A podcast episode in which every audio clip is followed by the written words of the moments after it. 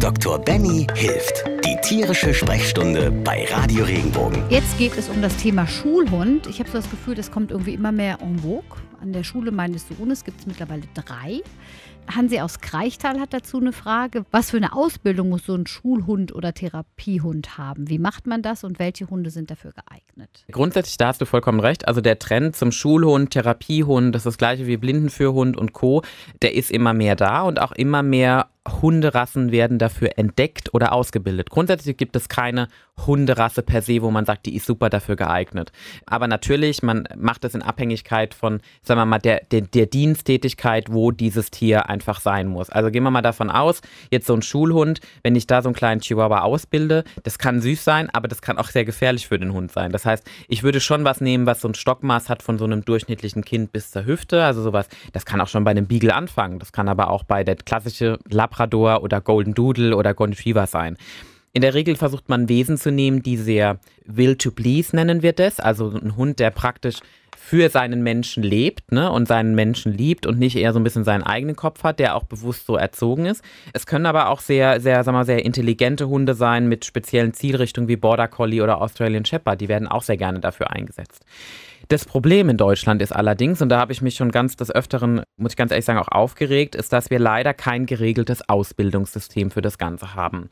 Wir haben zwar die, die Deklaration, wie man so schön sagt, Schulhund, Therapiehund, aber was steht denn dahinter? Es gibt gewisse Empfehlungen auf internationaler Ebene tatsächlich, was dieser Hund erfüllen muss. Es gibt sogar eine Prüfung dafür, die an bestimmten Orten abgelegt werden kann. Das ist bundeslandabhängig, das ist das Erste. Und das Zweite, der Hund hat ja keine richtige Ausbildung genossen, sondern er muss dann nur an diesem Tag nachweisen, dass er das könnte. Das heißt, es ist so ein bisschen eine zweischneidige Problematik. Grundsätzlich kann das jeder machen. Ich würde halt versuchen, wenn ich diese Ausbildung verfolge, dass ich mich irgendwie an einem, sagen wir mal, einem Mainstream-Aspekt orientiere. Also wo gehen die meisten hin? Wo wurden die Prüfungen abgelegt? Ähm, dann ist die Frage, will ich diesen Hund therapiehundtechnisch für einen bestimmten Zweck einsetzen, zum Beispiel beim Blindenhund oder im Prinzip auch in der sonderpädagogischen Schiene. Dann gibt es schon wieder andere Reglements. Dann muss ich gucken, dass das Ganze den internationalen Richtlinien entspricht. Also wir haben in, in Europa praktisch internationale Empfehlungen, die gibt es. Aber die praktisch umzusetzen, das ist eigentlich nur in einem richtigen Therapie oder in einem Programm möglich. Das gibt es leider so nicht. Das heißt, grundsätzlich, ja, ist eine schöne Sache. Ich finde es auch toll, wenn man seinen Hund dazu ausbildet.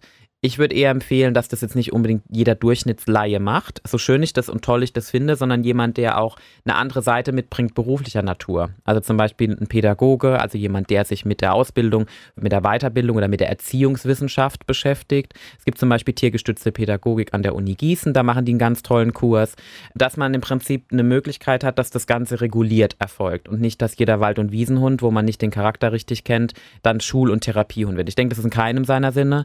Ich hoffe, darauf und ich plädiere darauf, dass da ganz bald ein Reglement kommt, also auch eine Richtlinie in Deutschland, die sagt, der Hund hat die und die Module oder Entwicklungen zu durchlaufen, muss das nachweisen und einen Wesenstest zum Beispiel auch als verpflichtend zu machen, in dem Falle dann auch. Und dann zu sagen, okay, dann darf der Hund, ist staatlich zertifiziert als Therapiehund, sodass man wirklich sagen kann, okay, ich habe hier eine eine Deklaration, ein Label, das hört sich immer so böse an, aber womit ich umgehen kann, wo ich weiß, das Risiko, weil zum Schluss geht es auch zum Schutz von unseren Kindern, von unseren Familien, von unseren Familienmitgliedern, die auch bestimmte Handicaps vorwiegend ja eventuell haben, dass da ein Schutz besteht, dass der Hund auch wirklich seine Aufgabe erfüllt und kein Risiko darstellt. Ne? Und bei bestimmten Bewegungen, ich meine, wir kennen es alle, so ein kleines Kind zieht gerne mal am Schwanz oder am Ohr und dann muss dieser Hund so fest sein, dass er dasteht und nichts macht, auch wenn es böse klingt. Aber dann muss dieser Hund dafür geeignet sein. Und da bin ich dazu als Tierarzt, als Familienmensch, als Onkel, als alles, was man sich nur vorstellen kann,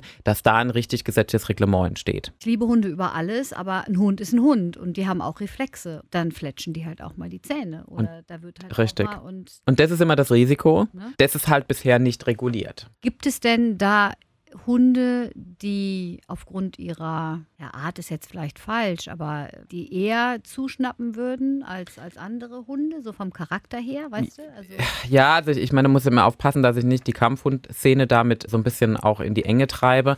Ich habe sehr viele Kampfhunde, das sind die Lämmchen vom Herrn, die machen gar nichts. Es gibt aber natürlich, wenn das Kampfhunde sind oder Kampfhundrassen, American Stafford Terrier und Co., die bewusst darauf gezüchtet sind, also auch Aggressivität zu zeigen und bestimmte, ja, sagen wir mal, ähm, abwehrendem Verhalten zu zeigen, dann sind die natürlich auch in ihrer Toleranzschwäche deutlich niedriger. Das gleiche muss man aber auch sagen, das kann man auch beim Chihuahua und beim Beagle und beim Dackel und bei allem anderen sehen. Ne? Also das ist auch schon was, was man mit berücksichtigen muss. Aber ja, es gibt definitiv, dafür gibt es halt den Wesenstest. Es gibt Rassen, die haben eine gewisse Tendenz zu bestimmten Charakterzügen und die würde ich nicht für so einen Dienst unbedingt einsetzen wollen. Ich habe gehört, der Dackel wäre wieder so en vogue. Ja, Dackel ist total, also Dackel ist, kommt jetzt wieder, also richtig, ähm, in, in, gerade in Deutschland, ne? So früher war das ja auch so ein Modetier, dann war er lange Zeit weg. Weil der er halt pönt, so, wie ja, der Pudel. Ja. Der Pudel kommt auch wieder, habe ich Ja, weil halt gelesen, beide ne? Rassen so ein bisschen, das waren so die typisch deutschen Rassen, wenn man, oder der Fox Schäferhund noch? Ja, Schäferhund, Fox Terrier. Das sind so die, die Rassen, die waren früher super, super beliebt. Dann waren sie. Ja, ja, das oder? war. Also gerade Schäferhund war ja. Und das in, ich fand das immer so lustig, wenn man heutzutage Bilder anschaut, sehen immer die Besitzer aus wie ihre Herr, äh, die, die Hunde das wie ihre geht Besitzer. mir so oft, auch Mhm. wenn ich über die Straße und dann siehst du und dann denkst du, ja, die passen zueinander. ja, oder? und das ist wie, wie, wie Arsch auf Das- Eimer. Aber hallo. Und das ist, es ist so lustig. Und jetzt kommen die halt wieder, aber ich glaube halt nur, weil so der Abstand lange, also lange Zeit waren halt diese ganzen Rassen so ein bisschen mit bestimmten Krankheiten in Verbindung gebracht, ne? Also wie dieses Terrier-Zittern oder halt beim Dackel der Bandscheibenvorfall und dann war es immer der extrem dicke Dackel, der nirgends durchgekommen ist. Beim Pudel weiß ich es gar nicht. Ich glaube, beim Pudel ist es eher der Pflegeaufwand, ne? Die muss man halt regelmäßig schneiden. Wenn man die nicht schneidet, sehen die halt auch aus wie so ein aufgeplatztes Sofakissen. ähm, da gehört halt eine Pflege dazu und die sind ja speziell auch so gezüchtet. Ich denke, deswegen sind die Rassen eher abgekommen. Oder weil halt sie verdrängt wurden von den Moderassen heutzutage. Ja, und ich habe schon gedacht, das ist ja auch so ein bisschen, wir werden ja wieder Heimeliger, ne? wenn, wenn du so guckst im, im, im Design und unserer, unserer Lebensart im Moment. Richtig, ist ja. es ja auch so ein bisschen mehr wieder Heimat verbunden und irgendwie vielleicht ist das Retro auch da wieder in. Ja, ich, also ich mag ja die alten Hunderassen. Ich meine, es ist halt immer so, das ist ja auch, die Hundezucht ist ja ein Stück weit, lebt ja auch davon von Angebot und Nachfrage. Und deswegen springen natürlich die Hundezüchter auf bestimmte Rassen, die gut gekauft werden, auch drauf ein, weil sie könnten ja, also ich denke, dass da einfach so ein rückläufiger Effekt damals war. Was da genau hintersteht, kann ich nicht be 100% beurteilen. Aber wenn natürlich Welpen produziert werden, müssen die auch untergebracht werden. Ich denke, irgendwann haben die Leute halt oder die Züchter gemerkt, okay, die Hunderasse, die ist nicht mehr so begehrt. Wir haben den Golden Doodle, Australian Shepherd neuerdings, was jetzt nicht mehr nur die Arbeitslinie ist. Wir haben Chihuahua, wir haben die diversen neuen Mischungen von Mops und ähm, französischer Bulldogge und Co. Und das sind ja auch so die trendy Rassen. Die hat man ja früher nie gesehen. Und wenn man auch den Mops mal früher angeschaut hat, der hatte eine schöne lange Schnauze. Jetzt ist die Nase halt kürzer als fast der Kopf. Und das ist halt, da, da, muss man einfach sagen, ja, wir gehen mit gewissen Trends, die sind nicht gesund. Das muss man auch dazu sagen. Also ich sehe sehr viele Rassen, wo ich Bauchschmerzen bekomme. Bevor man sich einen Hund kauft, beschäftigt man sich mit der Rasse und ich glaube, der Trend zu den alten Hundenrassen hat halt auch damit zu tun, weil das immer noch ein Stück weit jetzt die im Moment gesünderen sind, von denen neueren, die wir haben, wo wir viel mehr Probleme teilweise sogar sehen. Sind wir abgekommen vom Schulhund und bei den neuen Trendhunden? Retrohunde. Retro-Hunde. Retro. Der Retro-Mops. Ja, es gibt ja den Puggle. Ein Beagle und Mops gemischt. Ein Puggle. Oh Gott, wie süß. Die Hab sind ich auch gar nichts wirklich von süß. gehört. Ja, die sind Beagle ist ja total ein- süß. Das ist, also die sehen aus praktisch wie Beagle von der Größe, haben aber eine rausgepraktete Schnauze. Also das wird, ich, ich, Retro-Mops ist ein Begriff auch dafür. Es gibt aber separate Retro-Mopse, Möpse. Ähm, jetzt reden wir nur noch über Möpse.